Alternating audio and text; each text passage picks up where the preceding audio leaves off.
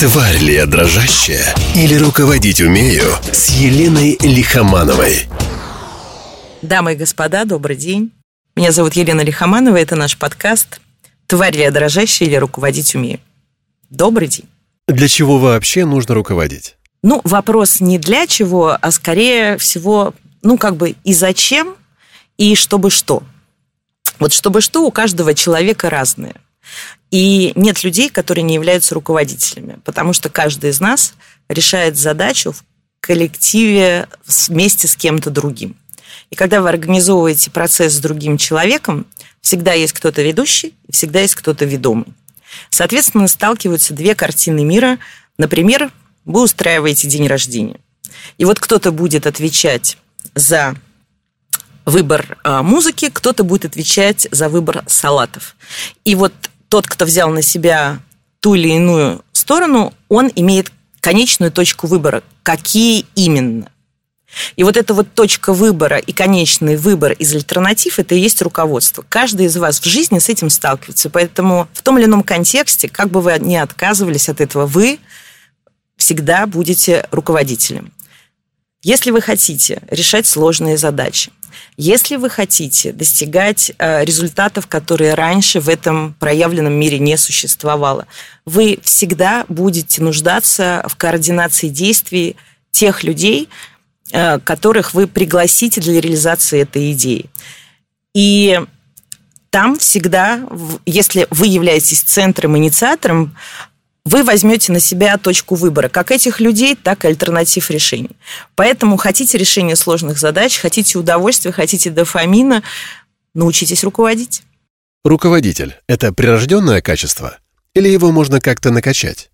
А, значит, что касается врожденного или приобретенного. Конечно, есть типы нервных систем, которые врожденно будут вас склонять к этому.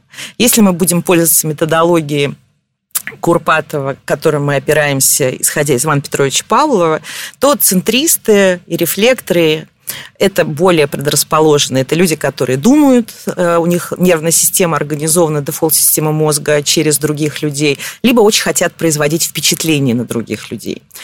Но очень важна социальная среда, в которой ребенок вырастает, и э, те возможности, которые ему предоставляет жизнь. В каком социуме он оказался, даже в детском саду. Потому что, что касается меня, первая моя совместная работа была это вывести группу из детского сада домой, потому что там было не очень.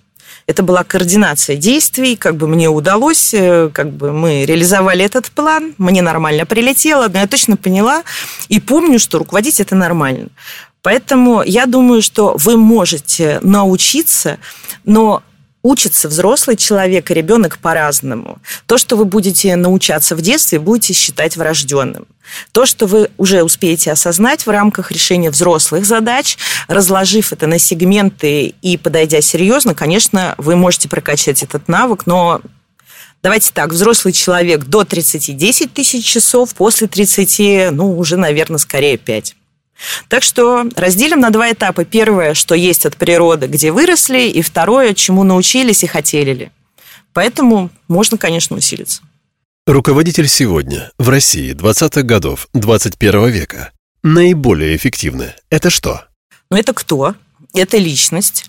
И это личность, которая выбирает между страхами от рисков и э, удовольствие от достижения сложных задач. Если у вас хватает энергии и задора, и вы можете получить больше, чем потеряете, прежде всего, входя в эту задачу, то вы руководитель. А, и это такой, знаете, серфер, который чешет по волнам. У вас сначала 3 балла шторм, сейчас уже девяточка. Справа будет тонущий пароход, слева акула, справа и слева будут еще два серфера, новички, которые вламываются, еще что-то. И вы среди этих обломков, вот этих барашков будете чесать, и еще у вас на доске будут еще несколько человек, цепляясь за нее. Вот это руководитель 2020 года, я думаю. 22-го так точно. Какое-то время назад считалось, что идеальным руководителем может быть тот, кто обучался в Англии, Америке, прошел кучу всяких школ, получил степени, руководил там, потом приезжает в Россию, и у него типа все круто получится. Насколько эта картинка соответствует сегодняшней реальности? Ну, во-первых, это будет только мое имхо, Да, я считаю, что тогда это была статусная история, и когда в нашей действительности роль играли большие корпорации. Они скорее там учили внутренний габитус, культуру больших корпораций, чтобы они могли ее там изучить, сюда принести, встроиться и уже обучить людей здесь. Сейчас я бы сказала так, что э, классическое образование никому не лишнее. Вы будете понимать структурно, что происходит, а вы будете понимать э, вы будете стоять на плечах серьезных гигантов менеджмента, особенно маркетинга. Здравствуй, Друкер. А, вот. Но а, сейчас, я думаю, при таких колоссальных а, черных лебедях, которые тут просто парят стаями, больше будет важна работа в поле, а, энергетика, ваши личные ресурсы, смелость и готовность все потерять. Вот эти вещи, мне кажется, сильно перевесят классическое образование, которое, оно прям веет, знаете, стабильностью. Оно такое, я стою на чем-то. А система настолько базово меняется, что эта стабильность в какой-то момент может стать ограничением. Ну, мне так кажется. Какие типы руководителей ты наблюдаешь, как минимум у которых есть какое-то завтра, и можешь назвать которые уже списанные? Понимаете, вот э, типы руководителей, они зависят от линейки, чем мы будем мерить. Вот, например, яблоки могут быть зеленые, а могут быть красные, если мы будем классифицировать по цвету. А если по форме, то вчера по три, сегодня по пять. Поэтому я скажу, например, свою внутреннюю классификацию с теми людьми, с которыми я сталкиваюсь. Конечно, самый яркий руководитель, вид который, я думаю, должен быть по Чехову лежать где-то в углу сцены, это чайки. Это которые вот прилетели, нагадили на подчиненных, все раскритиковали и скрылись в шторме. Красивый выход, красиво. Говна много, ну, типа к деньгам. Вообще это просто, ну, такие, знаете, гас- гас- гастролеры. Я знаю таких и в государстве, и в корпорациях, и в частном бизнесе. Ну, эту чайку нужно уметь не купиться на ее рефлекторский образ. Она будет ярко меркать, мерцать вам, значит, э, с Инстаграма. Вот даже без фамилии. Там вот есть у нас один бывший таксист. Вот, я была на трех его выступлениях, то, что он говорит настолько аморально, что прям хочется плакать. Это вот руководители чайки. Э, есть государственники, э, государственники, руководители, э, нужно понимать, как им ставится задача тоже знаю внутреннюю кухню. Ситуация печальная. У ребят задача не сесть. И теперь у нас выбор э, между двух, э, между Сциллой и Харибдой. Да? Это первое, сесть по статье халатность, ничего не делал. Примет мэр любимого города. И вторая история – это э, за превышение полномочий, когда пытался лишить. Знаю прям хороших людей, которые просто нарушили бюджетную дисциплину, финансовую дисциплину, спасая прям большие серьезные масштаба города проекты. Э, система выстроена настолько критично, государственная, что нужно понимать, э, за что людям платят. Платят за отчеты, за отчеты определенного характера. У них нет, зада... Э, реш... у них нет цели решить задачу. Государство мотивирует отчеты определенного качества. Пока система не изменится, а систему, как мы знаем, можно изменить только сверху. Пока система не изменится, у нас будут э, вот эти вот любители отчетов, э, радующих э, и искажающих картину мира экспоненциально по отношению к верхним позициям. Есть руководители-блогеры. Да, вот есть благодаря вот эти вот кофейники и все остальное. Ребята с незавидной энергией, молодые, амбициозные. Это, ну, знаете, такая получайка, полуактер. Прекрасная, прекрасная харизма, э, прекрасный какой-то минимальный навык что-то сделать, да, иметь какой-то твердый кейс, и дальше мы вдохновляем. Как я это говорю, э, задача лезть, лечь под пальму, накачать попу, предмет нескроемой зависти, значит, накачать попу, и вот прям всем остальным рассказывать, что вот она точка Б, мы лежим к ней, вот собрать зал по тысячу рублей и показать тысячу человек по тысяче рублей, как заработать миллион. Если вы думаете, что это просто нет, руководители, блогеры – это люди, которые впахивают 24 на 7, и если легли на, на остров, там, скорее всего, уже отдышка. Вот, это еще один тип. Э, тип корпоративный э, большой корпорации – это скорее, ребята, про кресло. Про кресло это социальные игры, это не просто отчеты, как у государственников, там у них KPI более жестко стоят, но это, это такие вот, э, знаете, вот сериал «Форс-мажоры». Вот у них есть как идеальная картинка, но корпора- корпорации, они же очень очень инертный чаще всего. И там ситуация, главное, чтобы не ты подписал эту бумагу, там игра э, не моя подпись, чтобы потом, когда что-то случилось, как бы эта подпись была не моя. Ну, это, наверное, основное отличие. Государственник не может не подписать, у него регламентировано 10 дней, и это твои полномочия. А этот может, поэтому они заняты больше социальными играми, а общая стабильность большой корпорации таким людям обеспечивает безопасность. Это мое личное наблюдение за тем, что я вижу. Если вы ее не разделяете, окей, окей, окей. Вот. Ну, у меня еще есть внутренняя, э, как бы такая система, в принципе, как я людей делю, ну, такая сказочная, состоящая из фей, гномов, воинов и эльфов. Я думаю, мы отдельный подкаст для этого запишем. Это очень просто, опираясь на сказки, понять, с кем ты имеешь дело. Так что, если говорить о типах, я бы вот на этом и остановилась. Какой из этих типов наиболее перспективный? Полезны? Понимаете, все полезно в зависимости от контекста. Полезно, я всегда считаю, решать задачу. Если у вас задача накормить людей, то мы отвечаем по пирамиде потребностей не Маслоу, а Дилса на предметы и глаголы. Всегда нужно правильно поставить задачу. И если каждый конкретный тип, например, а, если у нас задача испортить показатели какого-то отдела, приглашайте чайку, все пойдет.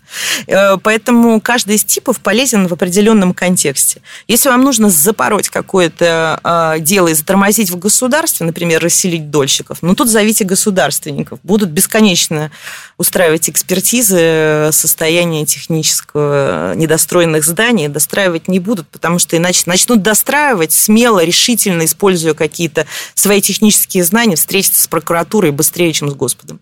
Вот, поэтому для хорошего, э, вот нормального результата должна быть задача и отсутствие страха ее решить отсутствие страха проявлять инициативу. Если система в той или иной Э, э, степени просто давит и наказывает, вы получите не руководителей, вы получите театр. Нужна ли руководителю мораль? Мораль? Ну, я вообще считаю, что мораль не нужна. Если у вас в голове как бы все хорошо, то по Оскару Вальду мораль нужна человеку аморальному. Если вас нормально воспитали, в вас это встроено, вам не надо сверять внутренние ориентиры, вы чувствуете, что как-то вам не сидится в присутствии бабушки, не увольняется беременную, и как-то хочется помочь многодетному. Если вам для этого нужен моральный кодекс, ну, Значит, нужно прокачивать не свойства руководства, а как-то какие-то нравственные принципы. Но я наблюдаю картину, что мир настолько идеален, что он все вернет за все ваши приключения. Мне точно возвращалось. Поэтому я считаю, что руководителю нужна свобода, желание, и никакой контекст нормальному руководителю не помешает э, достичь своей цели, если он действительно этого хочет. И если мне кто-то будет рассказывать о том, что это зависит от женщины, от мужчин, ну, народ, слушайте, это Сатью надо слушать, там сидеть дома, вот это все, блины. Екатерине II об этом расскажите, она с Потемкиным вместе посмеется. Вот, поэтому я считаю, что мораль нужна только моральным людям. Нормально воспитанному, ну, слово нормально, оно как бы просто воспитанному человеку чувство внутренней э, благости либо неблагости деяния прошито природно. Поэтому я считаю, что нет. Градация мотивации. Деньги, власть. Какие мотивы должны быть у руководителя, куда он должен идти? Слушайте, во-первых, уйдем от слов «должно», «надо» и всего. Что будет работать в той или иной ситуации? Это очень контекстный вопрос, где вы сейчас находитесь. Это вопрос точки А. Если вы нанимаете фронт-офис, и вы нанимаете э, его, и у вас ориентир на high-level сегмент, тогда вы прежде всего начнете с денег, потому что вы должны купить людей на рынке, которые просто стоят столько, которые могут понимать, в принципе, смысл, качество этого сервиса, этого уровня. А, но после определенного количества а, выплаченных денег это как бы начальный вход. Вы не можете купить э, кого-то из пятерочки, каким бы он ни был, у него паттерны пятерочки при всем уважении, как бы, да. Вы будете смотреть на Four Season, вы будете смотреть на совершенно другой уровень предприятий, равняться на бизнес, авиацию как стандарты Поэтому деньги, да, они есть на вход. Вы пригласили человека и такие, окей. А дальше вы уже начинаете играть мотивации. И дальше мы вспоминаем и опираемся на три простых правила. Человек для того, чтобы ярко выражаться в коллективе, должен, первое, находиться в безопасности среди своих. Вы должны создать среду, мотивирующую к тому, что новый человек находится в безопасности. Это не отторжение. Второе. Среда должна видеть индивидуальность этого человека. Да? Он должен быть заметен. И третье, его статус должен быть выше от того, что он работает у вас. Если вы учитываете в вашей системе мотивации все три основных инстинкта, люди будут с вами работать в удовольствие. Но я вас э, ну, объясню вам такую историю, что когда-то нужно э, принести своим чай, когда-то нужно э, заплатить тройную премию, когда-то нужно напечатать статью про своих в газете. Вы понимая, как функционирует природа человека, обучившись и концентрируешься на это, всегда уже внутренне будете знать в моменте, что из мотивации выбрать. Но костяк мотивации должен быть понятен человеку, когда он к вам приходит на работу, что вот это у меня про деньги, вот так выглядит мой статус, и вот так я могу проявлять свою инициативу, и за это я буду поощряем. Вот три кита, на которых основана мотивация. Если кто-то будет думать о том, что существует э, мотивация такая, вот я один раз сделал, и это будет всю жизнь работать, вас расстрою нет. Человек – это мерцающая доминанта интересов. Всегда она одна, и человек, который к вам пришел на работу один, работает этот же человек через год, он второй – вы должны просто наблюдать за людьми. Если это несколько уровней иерархии, вы должны обучить следующие уровни, которые за вами следуют, поощрять эти действия, наблюдение, отклонение и понимание человеческой природы. Если человек у вас влюбился, он не контролирует эту ситуацию. У нас, например, на предприятии можно встать в замену, это прям уважительная причина. Как бы вам ни казалось смешно. Потому что задача такая, кто-то радостен, как бы, да, ну, мы разделим с ним эту радость и подстрахуем. Если кто-то начнет на этом паразитировать, ну, значит, мы неправильно изначально выстроили правила игры и выбрали сотрудника. Как-то так. Сам себя человек как руководитель может вырастить? Или это должно быть внешнее руководство и подбадривание? Человек не может, это социальное существо, это будет Маугли руководитель у меня какое-то время было такое заблуждение, что я могу встретиться в книге с идеями и их пронести, но когда я поняла, прожив определенное количество лет, что в книгах я вижу подтверждение только установившейся моей картины мира, человеку нужен человек, и нужно стучаться друг от друга.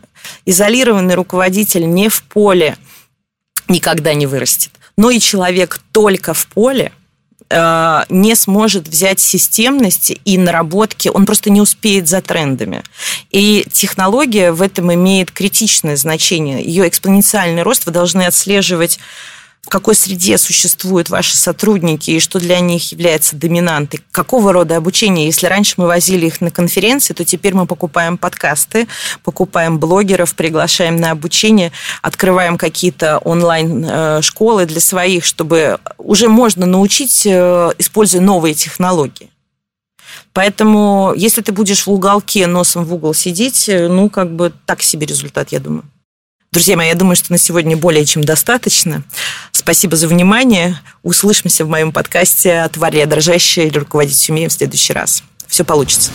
«Тварь ли я дрожащая» или «Руководить умею» с Еленой Лихомановой.